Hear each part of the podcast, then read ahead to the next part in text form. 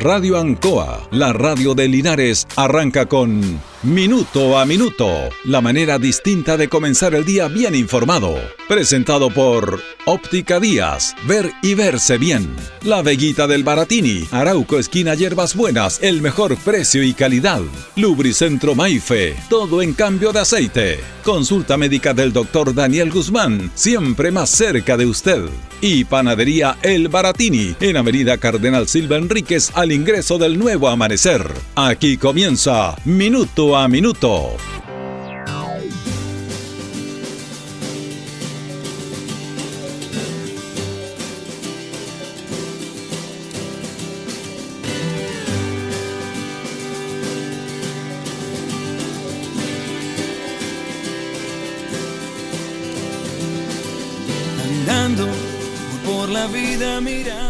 Fíjese que siempre en, en los tiempos actuales se habla de por qué la mujer a veces es, no sé si discriminada, pero mirada del punto de vista distinto a lo de los hombres, cuando eso es solamente una diferencia de género, no una diferencia de, de capacidad. Es un debate que se ha implementado en los últimos años en nuestro país, en el cual ah, se ve más visibilidad en este aspecto. Pero esto tiene que ver desde un principio. Las mujeres del siglo anterior y del siglo XX, del siglo XIX, y qué decir más atrás, obviamente ellas tuvieron que luchar mucho para poder estar eh, a la vanguardia en temas que no solamente le correspondían a los hombres por un tema de género, sino que era un tema de, de capacidad, de querer hacer cosas. Hemos hablado nosotros en relación a, a estas mujeres que tenemos que destacarle a los tiempos actuales. Que parecen así como, como si nada. Ayer hablábamos justamente de un año más, a los 88 años falleció Ernestina Pérez, que fue la segunda médica de Chile en Sudamérica. Mujeres que tuvieron que, que luchar contra un machismo y clasismo descarnado. No solamente en Chile, sino que en otras partes del mundo también. Y más aún acá en nuestro país. Y en ese sentido, destacar la trayectoria de estas mujeres. Yo creo que es bueno que, se dé a conocer esto a través de los medios.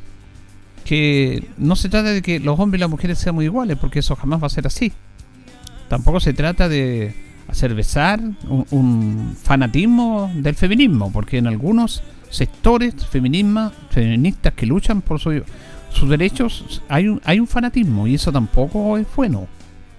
No todo es, no todo podemos estar apoyando ese tipo de situaciones el extremo, el extremismo. Eso no, no, es bueno en el nacionalismo. Mira lo que pasó con la Alemania nazi. Un exacerbado nacionalismo para recuperar eh, parte del orgullo perdido durante la Primera Guerra Mundial significó un país destrozado y millones de muertos. Por el fanatismo, porque eso es fanatismo, no es otra cosa. El nacionalismo en exceso es fanatismo. Entonces, en ese aspecto queremos destacar cómo estas mujeres fueron visionarias, luchadoras, y ese es el ejemplo que hay que seguir. El ejemplo de estas mujeres. Yo no sé si a las tantas mujeres que aparecen en, las marchas que se han destacado en nuestro país, si le hiciéramos una encuesta y le preguntáramos por Ernestina Pérez, no sé cuántas mujeres sabrían quién es Ernestina Pérez. Entonces cuando hablamos de reivindicar nuestros derechos, justos, necesarios y tienen que ser, también tenemos que hablar un poco en base al por qué estamos ahí. Porque alguna gente va a las marchas porque van otros. Porque va el de la esquina, porque van varios y yo también salgo. Y no se sabe a qué se va. Ese es un problema que hemos hablado tantas veces en nuestro programa que tiene que ver con lo que ahora se denomina la educación cívica. El comportamiento y las formas de las personas, de las instituciones que hacen tener una explicación del por qué pasan ciertas cosas. Los argumentos. Y claro, hay poco argumento en esto. Ahí a veces se, crea, porque acá en estos movimientos feministas también hay extremismo. Ah, También hay extremismo. Cuando hablo de extremismo no hablo de extremismo que se vincula a la violencia. No. En tener una idea y no salir de ahí. Obviamente que la mujer chilena ha sido discriminada por muchos años. Obviamente que hay luchadoras emblemáticas que merecen todo el respeto en ese aspecto. A mí me gustaría haber visto en estas marchas de las mujeres por sus justos derechos una fotografía de una bandera o en una pancarta de Gabriela Mistral, de Ernestina Pérez, de Loisa Díaz, de Elena Cafarena, una mujer periodista que luchó por los derechos. Pero no veo esos rostros en ese aspecto. Entonces, tenemos que ser honestos y buscar todos los elementos para los análisis respectivos del por qué se producen cierto tipo de situaciones. Fíjese que Chile estaba a la vanguardia en esos años del siglo XVIII-XIX en el tema de la medicina en las mujeres. Las primeras mujeres que se titularon de médico en 1887 fue Luiso Díaz y Ernestina Pérez, lo hicieron el mismo año. En una época en que solo Inglaterra y Estados Unidos permitían a las mujeres ejercer esa profesión. Incluso un año antes el gobierno de Prusia prohibió que ellas fueran admitidas en las universidades del imperio, imperio prusio que ahora ya no está. Ernestina Pérez ha sido el símbolo del estudio, amor a los niños, al arte, amor a su género. Abrió en Chile y en todo el universo un nuevo campo de acción para las mujeres. La medicina, y es así como todas las mujeres médicos, tenemos una deuda de gratitud hacia las mujeres, que se abre este nuevo horizonte a quienes sienten el imperativo de servir en forma responsable, es decir, con conocimiento, servir en forma responsable, con conocimiento, dijo la doctora Juana Díaz Muñoz en el año 1953, el 3 de julio, en una sesión de la Unión Chilena de Mujeres, reconociendo a estas dos mujeres. Elena Cafarena de Giles, reconocida activista, periodista y defensora de los derechos de la mujer, destacó en esa misma ocasión el anhelo y firme propósito de Ernestina de estudiar y ser profesional, a pesar de los prejuicios existentes en esa época. Recordó que cuando Ernestina Pérez recibió su título de médico no existía en Chile ningún colegio femenino de enseñanza secundaria del Estado. Recién en el año 1891, en el gobierno de Balmaceda, se fundó en Valparaíso el primer liceo fiscal de niñas.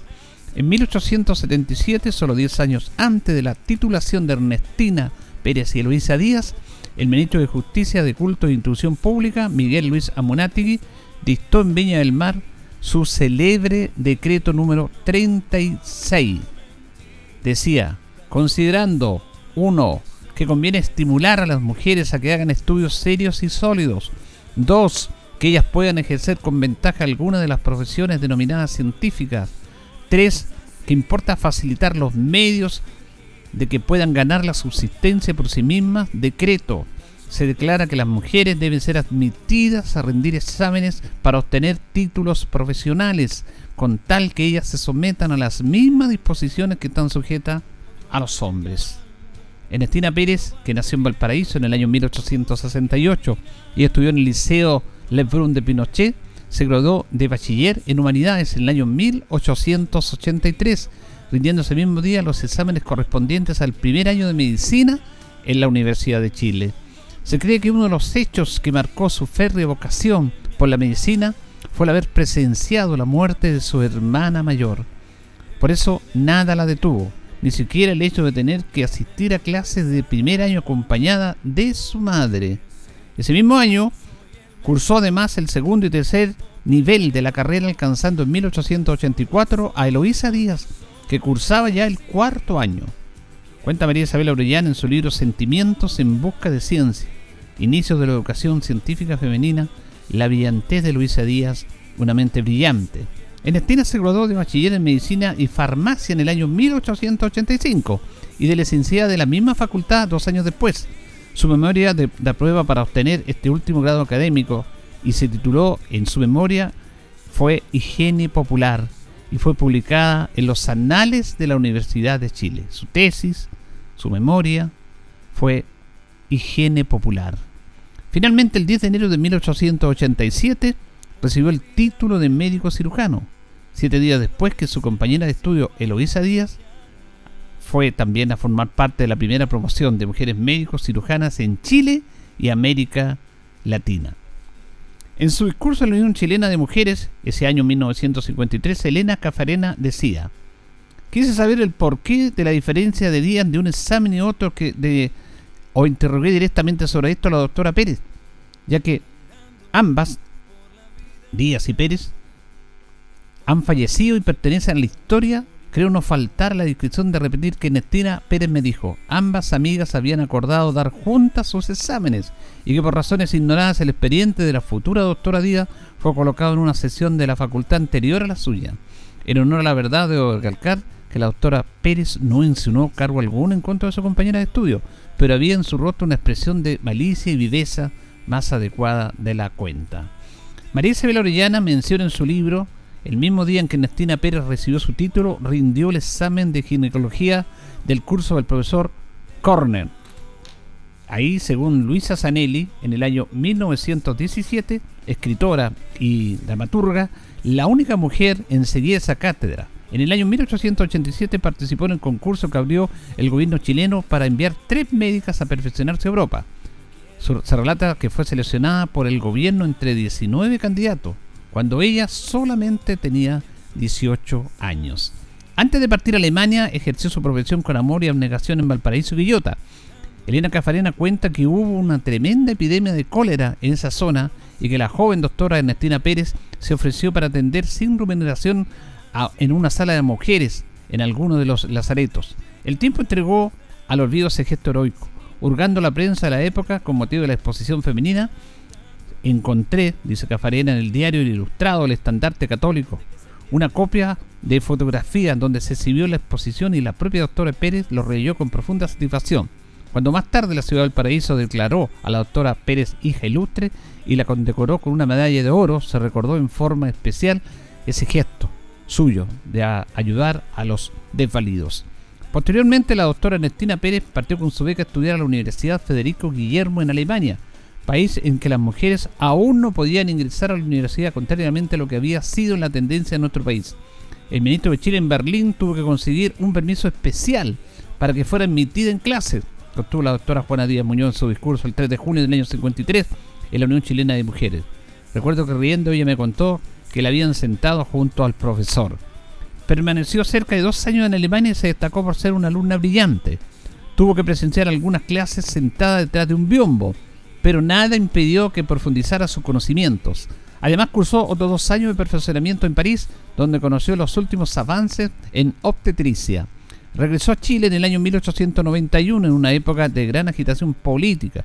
El presidente José Manuel Balmaceda la nombró médico del Hospital San Borja y profesora de cursos para matronas.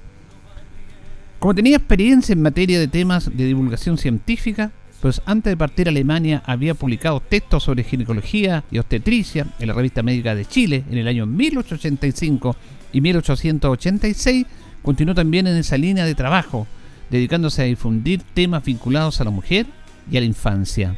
En el Congreso de Buenos Aires del año 1904 presentó un trabajo titulado Preparación sobre anatomía del cráneo, higiene del corse, donde explicaba las enfermedades producidas por esta prenda, ya que las costillas y los órganos interiores podían sufrir lesiones, por lo que propuso que las mujeres usaran vestimentas anchas. Mire qué detalle. ¿eh? Es interesante recordar que en esa época era muy frecuente usar corsé en la revista chilena La Lira Popular a menudo se publicaban avisos promocionando el corsé modelo Men Poyet, que aseguraba una transformación completa del cuerpo, alargamente idea de taller, disminución admirable del abdomen. Las mujeres tenían con el corsé se apretaban más el vestido, modelación y redondez escultural de caderas y comodidad absoluta. Se vendía en Mason Poguet en calle Estado número 281. Pero la doctora Pérez dijo que eso le hacía daño a las mujeres. En esos tiempos aparecían de esa misma revista avisos de médicos que aseguraban crear una medicina por cada enfermedad y curaron con prontitud los casos, sobre todo relacionados al reumatismo, catarro, dispresia, enfermedad de los nervios, de los riñones, del hígado, neuralgia, asma, todos los males de la sangre y del bello sexo. Eh, otros cuya especialidad era la botánica y que enviaban los remedios si el paciente detallaba en carta esas enfermedades. Ante eso, la doctora Pérez se revelaba. Viajó repetidas veces a Europa. En una de esas estadías escribió en la clínica de la Universidad Real de Berlín y después de más de 20 años de ejercicio profesional, lesiones de ginecología. El prólogo es de Leopold Landau, su antiguo profesor de medicina y ginecólogo de la familia real prusiana, quien consideró que era un buen compendio para alumnos de esa especialidad y médicos de origen hispano. En su libro María Isabel Orellana también dice que se hizo conocida por sus trabajos prácticos en anatomía. De hecho, una de las preparaciones fue expuesta en el Museo de Frendenbein, en Alemania, y otra fue presentada en el curso de clausura de un congreso latinoamericano. Estas actividades se le valieron el honor además de ser designada miembro de la Academia de Medicina de Berlín, distinción entregada por primera vez a alguien proveniente de Sudamérica y a la primera mujer. Entre tanto, en Chile se continuaba debatiendo acerca de lo que debía o no debía aprender la mujer y las profesiones que podían ejercer. Hay que recordar que recién en el año 1892 Matilde Struve Sepúlveda se tituló como la primera abogada en Chile. Y en el año 1917 Cora Mayer se tituló como médico, convirtiéndose posteriormente en la primera pediatra chilena. Lamentablemente la tragedia persiguió a Cora, quien falleció solamente a los 36 años tras ser asesinada por Alfredo de María, primer médico chileno doctor en higiene pública de la Universidad de Chile, quien luego se suicidó. Cuando Ernestina Pérez regresó al país, centró su preocupación en acercar los conocimientos sobre medicina, higiene social a los obreros y las mujeres, Incluso organizó actividades para la prevención del cólera, la tuberculosis y el alcoholismo. Además publicó Manual de la enfermera en el hogar en el año 1918 y el Manual de consejos higiénicos aplicado especialmente a la infancia. La verdad que era una adelantada la doctora Ernestina Pérez. Asimismo participó en diversas organizaciones sociales, por ejemplo el Círculo de Lectura, y el Club de Señora en el que se incorporó algunos meses después. También fue socia fundadora de la Asociación de Mujeres Universitarias y miembro activo de la Cruz Roja Chilena. Cooperó con la Cruz Roja Juvenil con un manual de higiene en medicina preventiva, de primeros auxilios en ese aspecto. En esa ocasión, Ernestina Pérez hizo un llamado en el año 1917 a construir la campaña. Esto es súper interesante lo que le voy a contar. Ernestina Pérez hizo un llamado a contribuir a la campaña antialcohólica que estaba ejerciendo el presidente Arturo Lesande, destacando que si los ciudadanos no tomaban esto en serio, a la raza chilena simplemente desaparecería. Mire lo que es, en los altos niveles de alcoholismo en Chile en esos años. Más aún, si consideramos, explicaba, que la enorme mortalidad existente en ese momento equivaldría a un estado en permanente guerra producto de los efectos del alcohol. Ningún país civilizado del mundo presenta esta nefasta estadística, decía ella. Esto lo han comparado en Nueva York, antes de la Gran Guerra, en la Oficina Central de Estadística Mundial con los siguientes países, Francia, Inglaterra, Suecia, Noruega, Australia. No nos podemos hacer ilusiones acerca de que esto no significa, y aunque sean grandes las riquezas, los progresos y las nuevas industrias, que sus hijos sean de una raza vigorosa y patriótica, como ninguna no tenemos la base para que esto perdure, ni tendremos brazos que exploten su riqueza, ni quien trabaje en las industrias, ni en el cobre, ni en el salitre, ni cerebro que dirijan, pues la mortalidad es mayor que la natalidad. Y esta raza chilena va a desaparecer en un tiempo más o menos corto si no combatimos la causa de esta espantosa mortalidad asociada al alcoholismo. Tanto entre los ricos como entre los pobres, estas causas son 1.0 el alcoholismo. 2.0 la ignorancia absoluta de las madres encargadas de criar y cuidar a las guaguas. Tema de mortalidad en Chile. Hasta las madres más ilustradas y opulentas de la sociedad.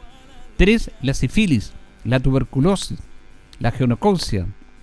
4. Y por sobre todas estas tres primeras causas de muerte se agregaba el pobre rancho, el conventillo o la habitación estrecha, húmeda, donde viven en comunidad una familia de cuatro o cinco personas, los animales domésticos conviviendo con ellos, perros, gatos, aves y a veces hasta un alojado y duermen en ese aire viciado que produce la asfixia lenta, la anemia que termina frecuentemente con la tisis, enfermedad como ustedes saben excesivamente contagiosa. Esto lo decía en el año 1917. Esto del, hacinamiento. No ha cambiado mucho en Chile producto de esta situación.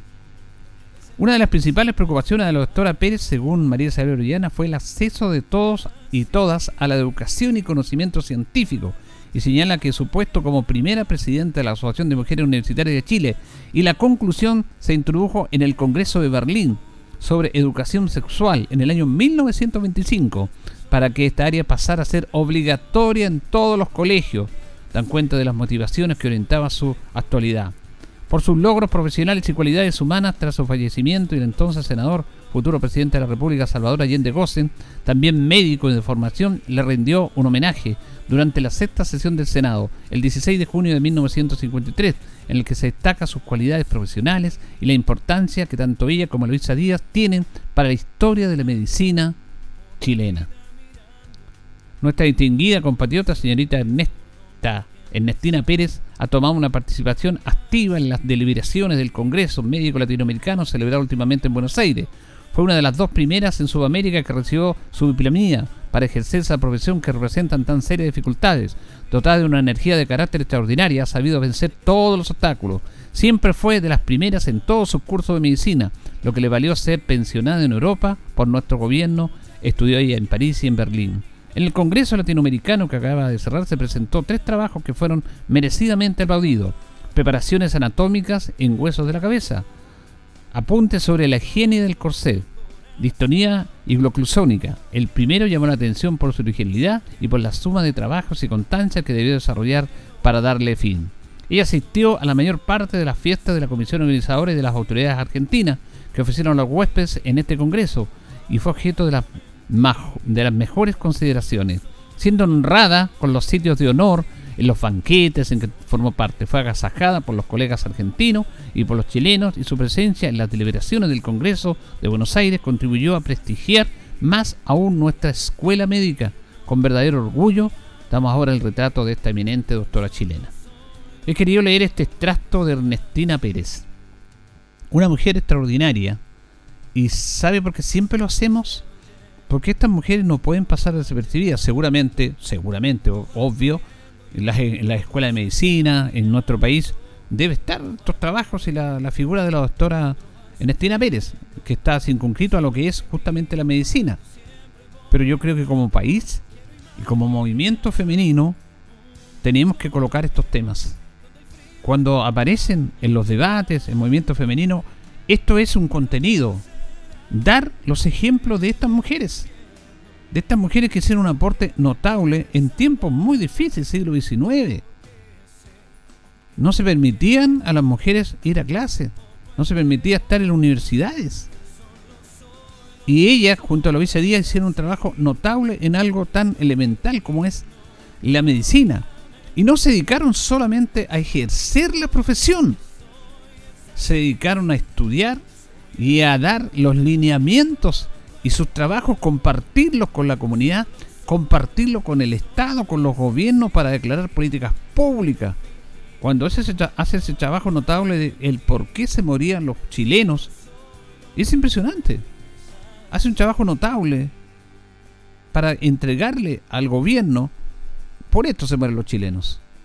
Entonces, hacer políticas públicas, higiene popular, educación sexual en esos años, o sea, realmente una mujer a destacar.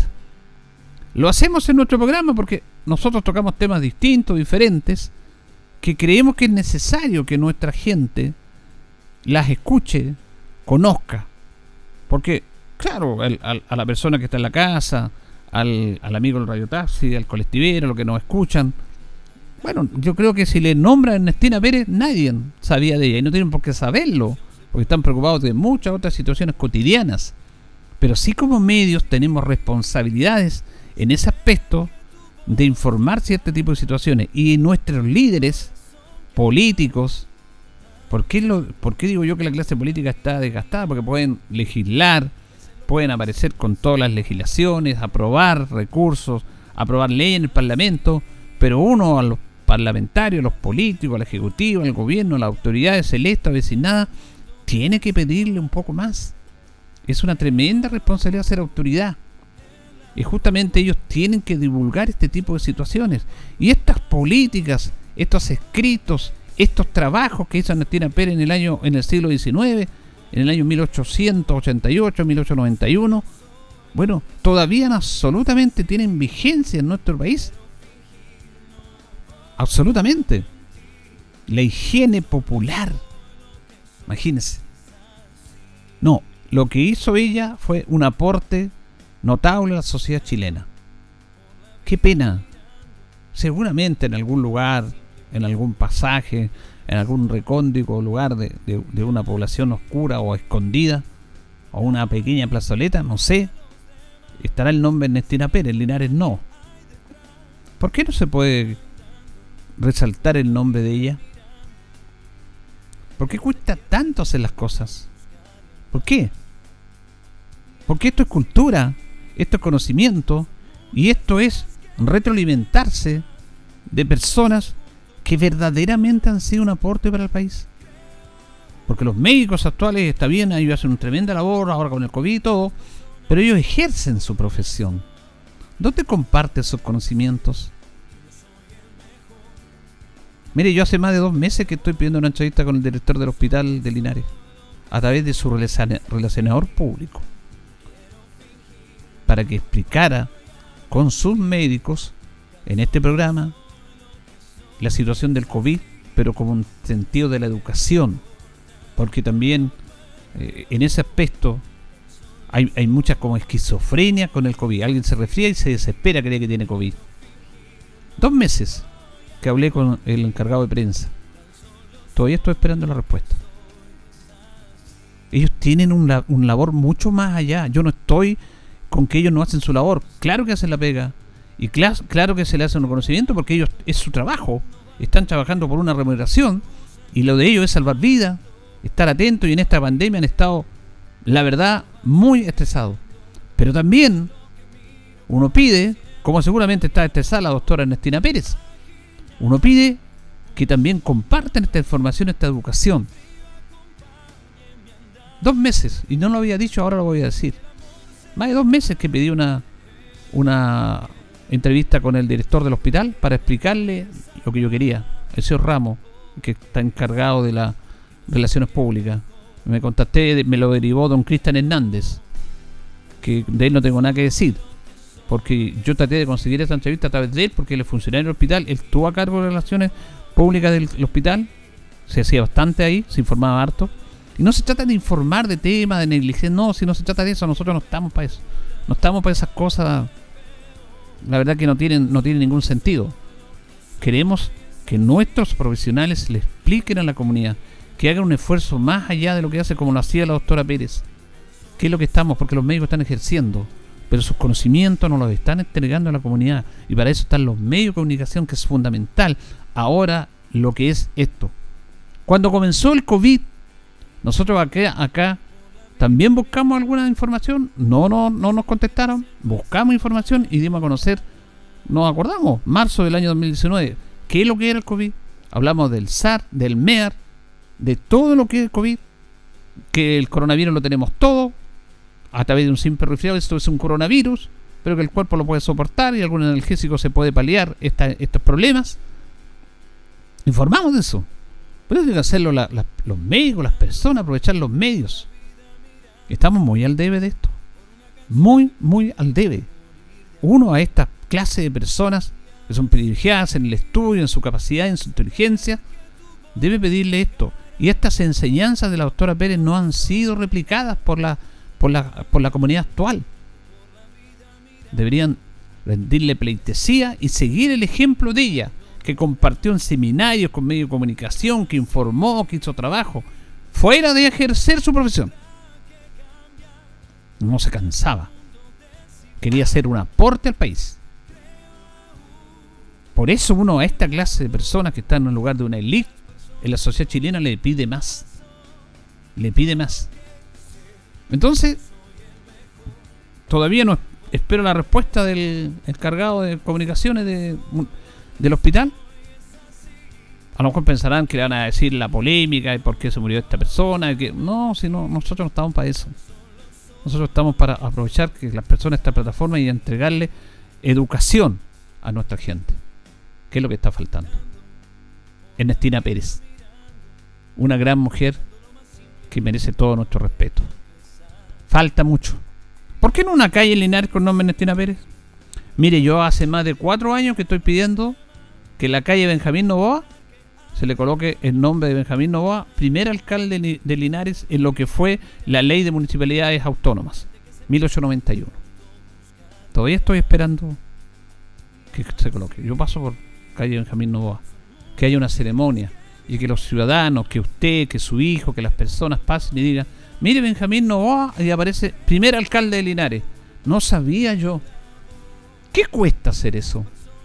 ¿Qué cuesta colocar una placa con el nombre de Benjamín Novoa, el primer alcalde de Linares, como una forma de educar a la comunidad? Y que los ciudadanos que pasan todos los días por ahí, por ese, la denominada calle corta del mercado, sepan que no solamente se llama Benjamín Novoa. ¿Por qué se llama Benjamín Novoa? Porque de acuerdo a la nueva ley de municipalidad del año 1891, fue el primer alcalde de Linares. Cuatro años que estoy pidiendo eso. ¿Qué cuesta poner una placa? No cuesta nada. O costará mucho a lo mejor. Es parte de nuestra sociedad. Señoras y señores, estos comienzos con valor agregado son presentados por Óptica Díaz, que es ver y verse bien. Óptica Díaz es ver y verse bien. Usted ya nos conoce, somos calidad, distinción, elegancia y responsabilidad atendido por un profesional con más de 20 años de experiencia en el rubro, convenios con empresas e instituciones. Marcamos la diferencia. Óptica Díaz es ver y verse bien. Buenos días, gusto saludarlo. Ocho y media ya, ocho y media. Nos entusiasmamos con nuestras editoriales, ¿eh? nos pasamos un poquito, pero yo creo que es necesario hablar estos temas. Es necesario hablar estos temas. Don Carlos Agurto nos acompaña en este miércoles 9 de junio, miércoles lluvioso acá en este otoño en Linares. Hoy día saludamos a los Efrem y a los Efraín. Es el día 160 del año. Fíjese que un día como hoy, en el año 1884, muere Aníbal Pinto, que fue presidente de Chile en el año 1876 a 1881, hijo del presidente Francisco Antonio Pinto. Estudió Derecho Romano, fue diputado por Ovalle, Parral y Chillán la principal avenida de Parral es la avenida Aníbal Pinto. Fue intendente de Concepción. Fue amante de la paz, dotado de gran entereza.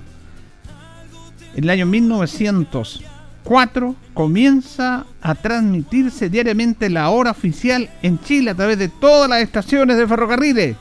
La hora es comunicada a las 7 de la mañana desde el Observatorio Astronómico de la Quinta Normal.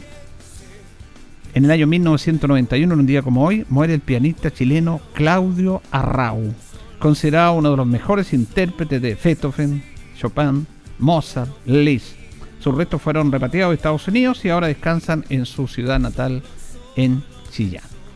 Vamos con nuestros piseadores, Carlito, y después vamos a ir con la tanda de la radio, porque vamos a comenzar en nuestro segundo bloque con el consejero regional don Rodrigo Mosilla Gatica para que nos cuente temas inherentes al trabajo de su labor como consejero regional. Estamos en Minuto a Minuto en Radio Ancoa. Radio Ancoa. La mejor manera de comenzar el día informado. La consulta médica del doctor Daniel Guzmán siempre más cerca de usted. Se atiende por FONASA, ISAPRE, DIPRECA, CAPREDENA y particular. Se hacen lavados de oídos. El doctor Daniel Guzmán lo espera en Kutzmoller 333 frente a la plaza. Lubricentro Maife, todo en cambio de aceite. Le dejamos su vehículo como nuevo. Personal calificado, una atención cercana, convenios con empresas e instituciones. Maife, el lubricentro de Linares, ubicado en Esperanza 633, entre Lautaro y Yumbel. La panadería del Baratini, el mejor pan, tortas, pasteles, brazos de reina de nuestra propia elaboración. Abarrotes, cecinas, frutas y verduras. El mejor precio y la mejor calidad. Lo esperamos en Avenida Cardenal Silva Enríquez, al ingreso del nuevo amanecer. Estamos a su servicio. Óptica Díaz es ver y verse bien. Usted ya nos conoce, somos calidad, distinción, elegancia y responsabilidad. Atendido por un profesional con más de 20 años de experiencia en el rubro, convenios con empresas e instituciones. Marcamos la diferencia. Óptica Díaz es ver y verse bien.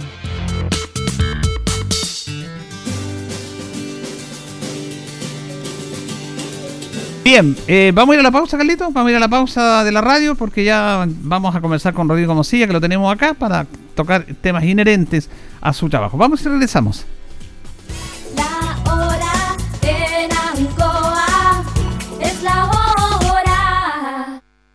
Las 8 y 35 minutos.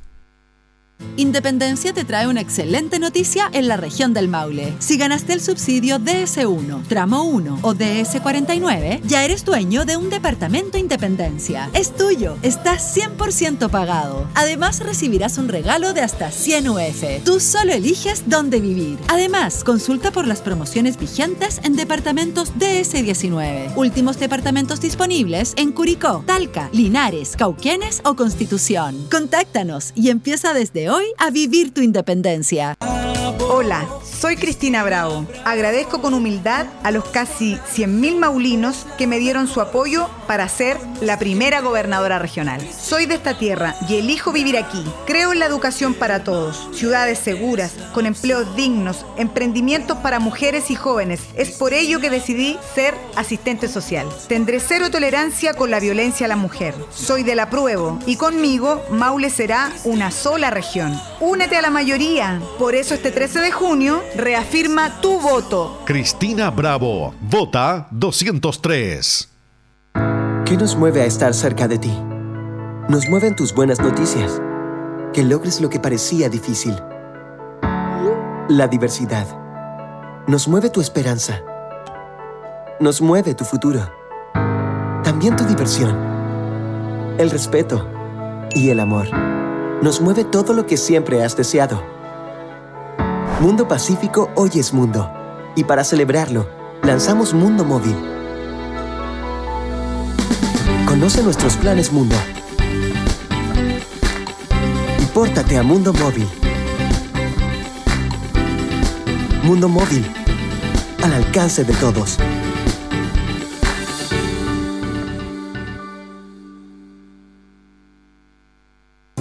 CGE queremos que trabajes con nosotros. Únete a nuestra red de proveedores para los siguientes servicios: obras eléctricas y civiles e ingeniería, inspección de redes y conexión de empalmes, lavado de aislación, trabajo de líneas energizadas, levantamiento temprano de daños, auditoría, administración y PMO, poda, tala, corte y reposición, cromatografía, termografía y servicios de escala para empresas eléctricas, movimiento, traslado y atención de generadores. Si estás interesado, escríbenos al correo proveedores2021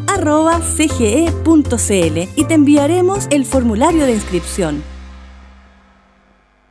Atención agricultor, ¿sabía que la Drosophila Suzuki o mosca de las alas manchadas es una nueva plaga que ya se encuentra en la región del Maule? Para prevenirla es importante realizar un monitoreo constante, limpieza del huerto, eliminación de malezas y manejo integrado de plagas. Infórmese con su asesor técnico de INDAP y comience por instalar su trampa. Por una región del Maule sin Drosophila Suzuki, limpiemos nuestros huertos. Fue un mensaje de la Red de Alerta Temprana de Plagas del Ministerio de Agricultura, Gobierno de Chile. ¿Quieres ahorrar energía y costos en tu hogar? Se avecina el invierno, el consumo aumenta, como también los gastos. Por eso, te aconsejamos que revises bien puertas y ventanas para no dejar escapar el calor ni tu presupuesto. Puedes utilizar cortinas gruesas y gomas aislantes. Desde Energía Maule te invitamos a generar conciencia con sencillas acciones a través de nuestras redes sociales, como elegir una estufa o calefacción adecuado al tamaño del recinto y así ahorrar.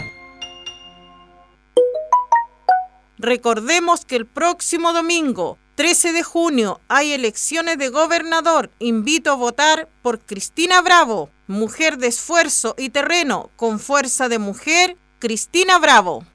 Este 13 de junio podrás elegir a tu gobernadora o gobernador regional en la segunda votación que se realizará en 13 regiones del país. Esta vez serán solo dos candidatos por región. Conócelos en elecciones2021.cervel.cl. Infórmate más sobre esta segunda votación en cervel.cl, en las redes sociales verificadas de Cervel o llamando al 606.166. Recuerda compartir información desde fuentes oficiales y elige el país que quieres. Servicio Electoral de Chile. Cervel. La Municipalidad de Linares informa que durante esta semana corresponde la vacunación COVID-19 de primeras dosis a personas de 22 años, rezagados de 23 o más años y la continuación de las segundas dosis a población vacunada con primeras dosis entre el 10 y el 16 de mayo. Asiste al Gimnasio Municipal Ignacio Carrera Pinto de 9.30 a 15 horas y en el sector rural en las escuelas, postas o estaciones de enfermería correspondientes. Para más información visita el calendario en nuestra página web www.corporacionlinares.cl y recuerda ventilar espacios, lavar tus manos frecuentemente, usar mascarilla y mantener distancia física. Linares Corporación Municipal, tú nos impulsas.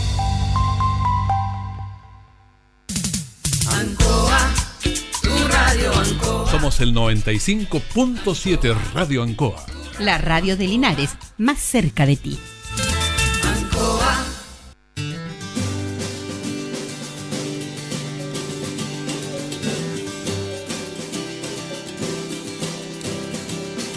Bien, continuamos, continuamos en minuto a minuto en la radio Ancoa. Ya nos separan 20 minutos de las 9 de la mañana junto a don Carlos Agurto. Saludamos a don Rodrigo Macías Gatica, consejero regional. ¿Cómo está don Rodrigo? Buenos días. Muy bien, don Julio. Gusto saludarlo también. Muy buen día. Aquí estamos en un día lluvioso. Mayo, perdón, eh, otoño quise decir. Otoño, con, lluvia. Pero lluvia que hace bastante falta, ¿no? Así que tenemos que alegrarnos alegrarnos. Además, este es una lluvia grata, ¿no? Esta lluvia pesada que llueve. Que no haga mayores estragos y con eso estamos súper bien. Pero se necesita la agüita. Exactamente. Bueno, eh, los días martes tienen. Sí, nosotros tuvimos, eh, perdón, tuvimos, sí, bien digo, comisiones el día lunes, ¿no? Eh, en la mañana yo tuve la comisión de, de, infraestructura y en la tarde tuvimos las comisiones de educación y cultura. Ayer en la mañana comisión de medio ambiente y en la tarde tuvimos consejo regional. La Comisión de Infraestructura tocamos temas bien importantes. Bueno, todos los temas son siempre importantes en el Consejo Regional, pues no hay temas que sean menores que otros, ¿no? Temas de camino, la comisión que me corresponde a mí, temas de camino, temas de puente, temas de alcantarillado, de agua potable. Y en agua potable rural, el día lunes aprobamos en la comisión, y felizmente ayer en el Consejo también se aprobó, eh, tres proyectos bastante interesantes que porque eh, mire cuando usted habla de agua potable rural en la ciudad eh, poco poco pega poco llega porque aquí todos tenemos agua y todos los días no claro. Independientemente del agua y la lluvia. Pero usted da vuelta a su llavecita y tiene su agüita. Tiene que pagar la cuenta por cierto a fin de mes pero es así en el mundo urbano. En el mundo rural la cosa es distinta. En el mundo rural hay sectores que aún carecen de agua potable, muchas, 150.000 familias en la región del Maule no tienen agua potable aún.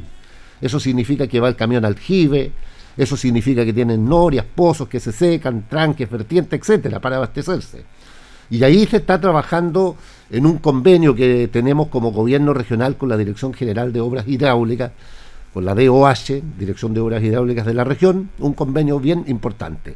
Y ayer aprobamos tres proyectos eh, para la comuna de Longaví, un proyecto, Miraflores Norte, es ahí para mm, abastecer, digamos, conectar alrededor de 40 casas, ¿no? 30 casas, Miraflores Norte. Aprobamos otro proyecto para eh, la comuna de San Javier, Purapel Ranchillo, una extensión de un kilómetro para poder abastecer el colegio del sector. Y alrededor de un kilómetro o un poco más para 40 arranques domiciliarios acá en la comuna de Linares, en el sector de San Antonio Encinas. ¿ya? Estos son obras de, como le digo, proyectos de obras hidráulicas que son precisamente para eh, abastecer de agua potable rural a los sectores que no tienen. Se aprueban siempre, por ejemplo, mantenciones, extensión, estudio, diseño. Bueno, en este caso fueron extensiones de la red para llegar a los lugares que le he mencionado. En el caso de de San Javier, Purapel Ranchillos para llegar al colegio. Es decir, el colegio no tiene agua potable. Miraflores Norte es para sumar 30 casas que hoy día no están conectadas y con esta extensión lo pueden hacer. Y acá en el caso de San Antonio son 40 arranques que precisamente de la matriz de donde está hay que hacer una extensión por 40 casas. Estos son proyectos eh, sectoriales que pasan y que tenemos que aprobar nosotros los consejeros regionales.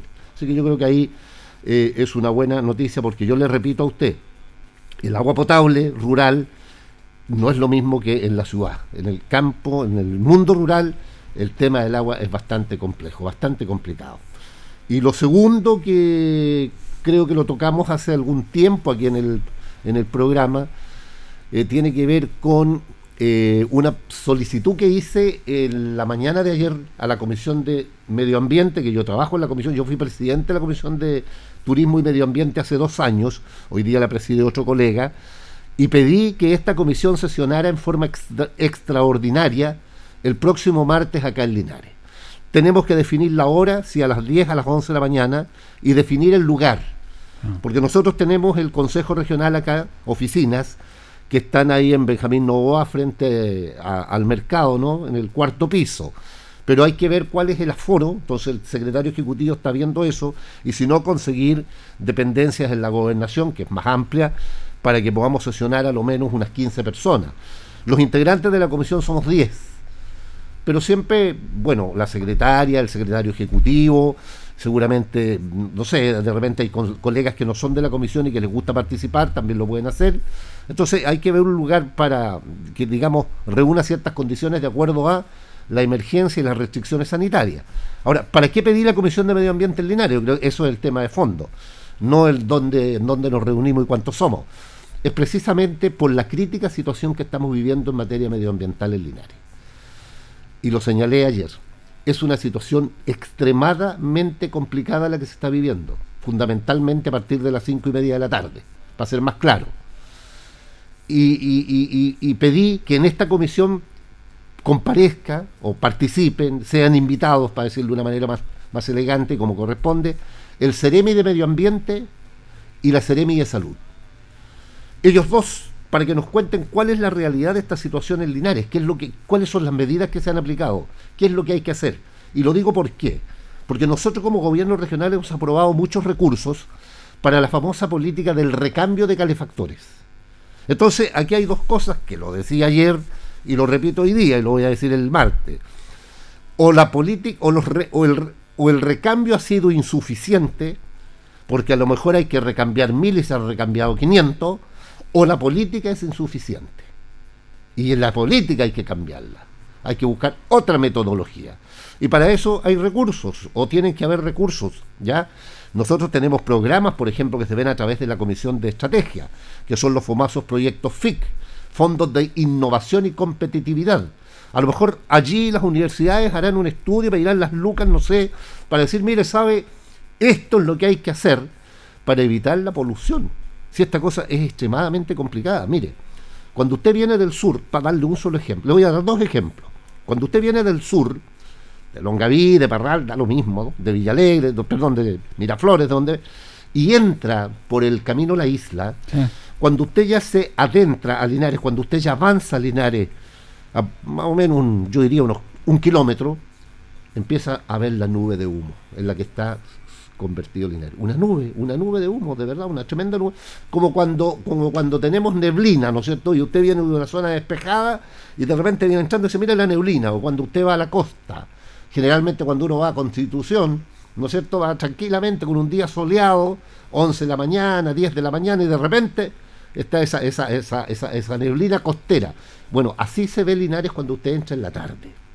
Pero es más, el día miércoles, la semana pasada, igual que hoy, estábamos en una actividad en la gobernación de Linares, donde nos hicieron una presentación del, del tercer tramo de la tercera etapa del camino de la precordillera, del asfalto que va a llegar hasta Chibueno, el tercer tramo. Y ahí conversaba con dos dirigentes de la precordillera, del sector precordillerano, una del cajón de Ancoa y otra del cajón de, de. Y me decían, ¿sabes, Rodrigo? Que en la tarde nosotros allá vemos cómo viene hacia nosotros la nube esta de humo de Imagínense cómo avanza, ah, estamos hablando a cuánto, a 20 kilómetros, va avanzando a 20, 30 kilómetros hacia la cordillera, hacia la precordillera, esta nube de humo. Entonces, naturalmente uno dice, mire, claro, sufren los niños, los adultos mayores, qué duda cabe, sufre todo el mundo, todo el mundo, porque es una situación complicada y que lejos de ir disminuyendo, nos da la impresión que ha ido avanzando. ¿ah? Y hay sectores de Linares donde esto es más fuerte hay sectores donde se ve con mayor acentuación. Entonces la idea es le dije ayer al, al, perdón, al presidente y a los colegas, le- la idea es que nos sinceremos, pues, que nos digan qué es lo que ha pasado, cuál ha sido el resultado, cuántos recambios de, de- de calefactores hemos hecho en el último, en los últimos dos años, o en el último año, o en los últimos tres años, que nos diga medio ambiente. Y que Salud nos diga, mire, y en estos mismos tres años, o en este mismo último año, estos han sido los resultados, o esto es lo que tenemos. Entonces, sinceremos. ¿Ha sido efectivo? ¿Falta? ¿O hay que buscar otra metodología? Pero lo que sí es claro que ya no se puede convivir, no se puede vivir en una ciudad de, esta- de estas características. Si esto nosotros lo veíamos hace, no sé, pues, unos cinco años, siete años atrás, que esto ocurría en el sur, fundamentalmente Claro. en la zona de Temuco. por ahí. Temuco, la casa y toda esa Exacto, zona. pero hoy día estamos aquí. Hoy día estamos aquí. Ahora la, la pregunta es, O sea, estamos frente a un grave problema de salud. ahora la una emergencia sanitaria. La contrapregunta es, ¿cómo se calefacciona la gente? Porque aquí la gran mayoría de las personas se calefaccionan por la leña, Ah, que es lo más barato que hay en ese sentido. Claro. ¿Cómo hacemos ese cambio, ese recambio? Un proceso, ahí donde apunta usted. Así es, ahí es, eh, eso es lo que tienen que decirnos. Para eso, para eso, hay quienes tienen que hacer esa pega. Hay quienes tienen que. Tenemos también la Secretaría Regional de Energía, donde también se han colocado un- una fuerte cantidad de recursos para precisamente para, para, para esta cosa de la leña certificada, de la No leña sé. seca. Bueno, ¿qué, ¿qué es lo que ha pasado? Pues necesitamos una respuesta. ¿Por qué? Porque hoy día estamos frente a una grave emergencia sanitaria, frente estamos a un grave problema que afecta la salud de las personas. Mire, hay un tema no menor, que ah, me acuerdo yo conversaba con una persona cercana, un amigo, que dice que a él en tres años le han sacado partes en la, en la fiscalización. Correcto. Y, y él dice, está bien, pero resulta que viene donde vino más. O sea, los fiscalizadores tampoco tienen un amplio abanico de, de- Primero, no hay muchos fiscalizadores. Como no hay muchos, porque vienen de Talca, la mayoría, vienen donde vino, no en otro lado. Entonces son flojos, no. También hay un problema de fiscalización ahí. Por eso, por eso digo muchos yo, factores en eso. sí, lo interesante es sincerarse aquí. ¿Y, ¿Y por qué ahora? ¿Y por qué ahora? Usted me puede decir, ¿y por qué ahora? Porque ahora estamos frente a una nueva situación desde el punto de vista de lo que viene, que vamos a tener una nueva figura, que podemos conversarlo de ahí, que es la figura del intendente o Sí. intendenta regional. Es una nueva figura de administración de las regiones. Es decir, va a haber un cambio en lo, en lo, en lo tradicional desde el punto de vista político y administrativo de la región. Por lo tanto, allí a lo mejor podemos, desde esta nueva figura regional, instalar una política distinta, medioambiental en la región del Maule, que se preocupe de esta situación. Y fundamentalmente en el caso nuestro nos preocupa en particular la provincia de Linares, porque también esto ya está llegando a otros lugares, no solo en Linares, y más en particular la comuna de Linares que está tremendamente afectada por esto. Bueno, los últimos minutos que nos quedan, este fin de semana hay elecciones, segunda vuelta de gobernador regional, gobernadora, o puede ser un gobernador, una gobernadora que utiliza esa figura eh, política que cambia, el intendente va a ser... Bueno, ese tema lo vamos a conversar después, pero ya para largo. Yo estoy muy... La verdad que esta, eh, esta ley, que en el cual hay como un vigilante al lado gobernador, porque, bueno, pero ese es otro tema. Lo importante es que se ha avanzado en esto. Así es. ¿Cómo está este tema? Porque se da es un proceso bien especial. Hay una candidata como eh, justamente Cristina Bravo, que representa la- una colectividad como la de ustedes, y hay un candidato independiente, que dice que es independiente, y que sacó es. una alta votación. ¿Cómo se está una trabajando para el domingo? Una sorpresa, naturalmente. Sí, fue sorpresivo para todos nosotros. Una sorpresa, ¿no? Yo creo que eh, eh, desconcertó a toda la, a, todo el- a todos los actores políticos, ¿no? Eh, siempre pensábamos que la, la- la final esta se iba a dar entre Cristina Bravo, que además es mi candidata, digamos, y seguramente el candidato Bordachar, ¿no? Que además estaba bien, bien posesionado en, en la región, aquí en la comuna, en, en la provincia de Linares y también en Curicó. Pero bueno, las cosas son así. Hoy día estamos frente a una elección donde hay dos candidatos, como usted señala, el señor Francisco Pulgari y mi querida amiga Cristina Bravo. Mire, yo espero, por sobre, por sobre los nombres, yo espero que la gente vaya a votar.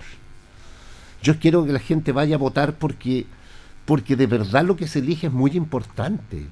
Entonces, eh, yo he echado de menos, yo he echado de menos a, a muchas figuras políticas, para decirlo con franqueza, haciendo este llamado a votar, eh, insistiéndole a la gente en que tiene que participar.